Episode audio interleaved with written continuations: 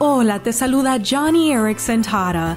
Aunque Carrie solo tiene veintitantos años, usa el estacionamiento para discapacitados, dado a una condición llamada síndrome de dolor regional complejo. A menudo recibe miradas sospechosas cuando sale de su vehículo. Un día, un hombre se le acercó y le dijo, A ver, ¿tú puedes caminar? ¿Qué haces estacionándote ahí? Carrie pudo haber sido impertinente, pero en vez de ello le respondió con una sonrisa. Hola, mi nombre es Carrie. ¿Cómo te llamas? Perdón, pero es que yo prefiero conocer a alguien antes de entrar en detalles sobre mi discapacidad.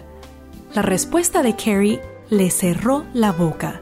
Proverbios 15 dice que la respuesta amable calma el enojo, algo prudente para recordar, especialmente en este mundo lleno de gente con presunciones.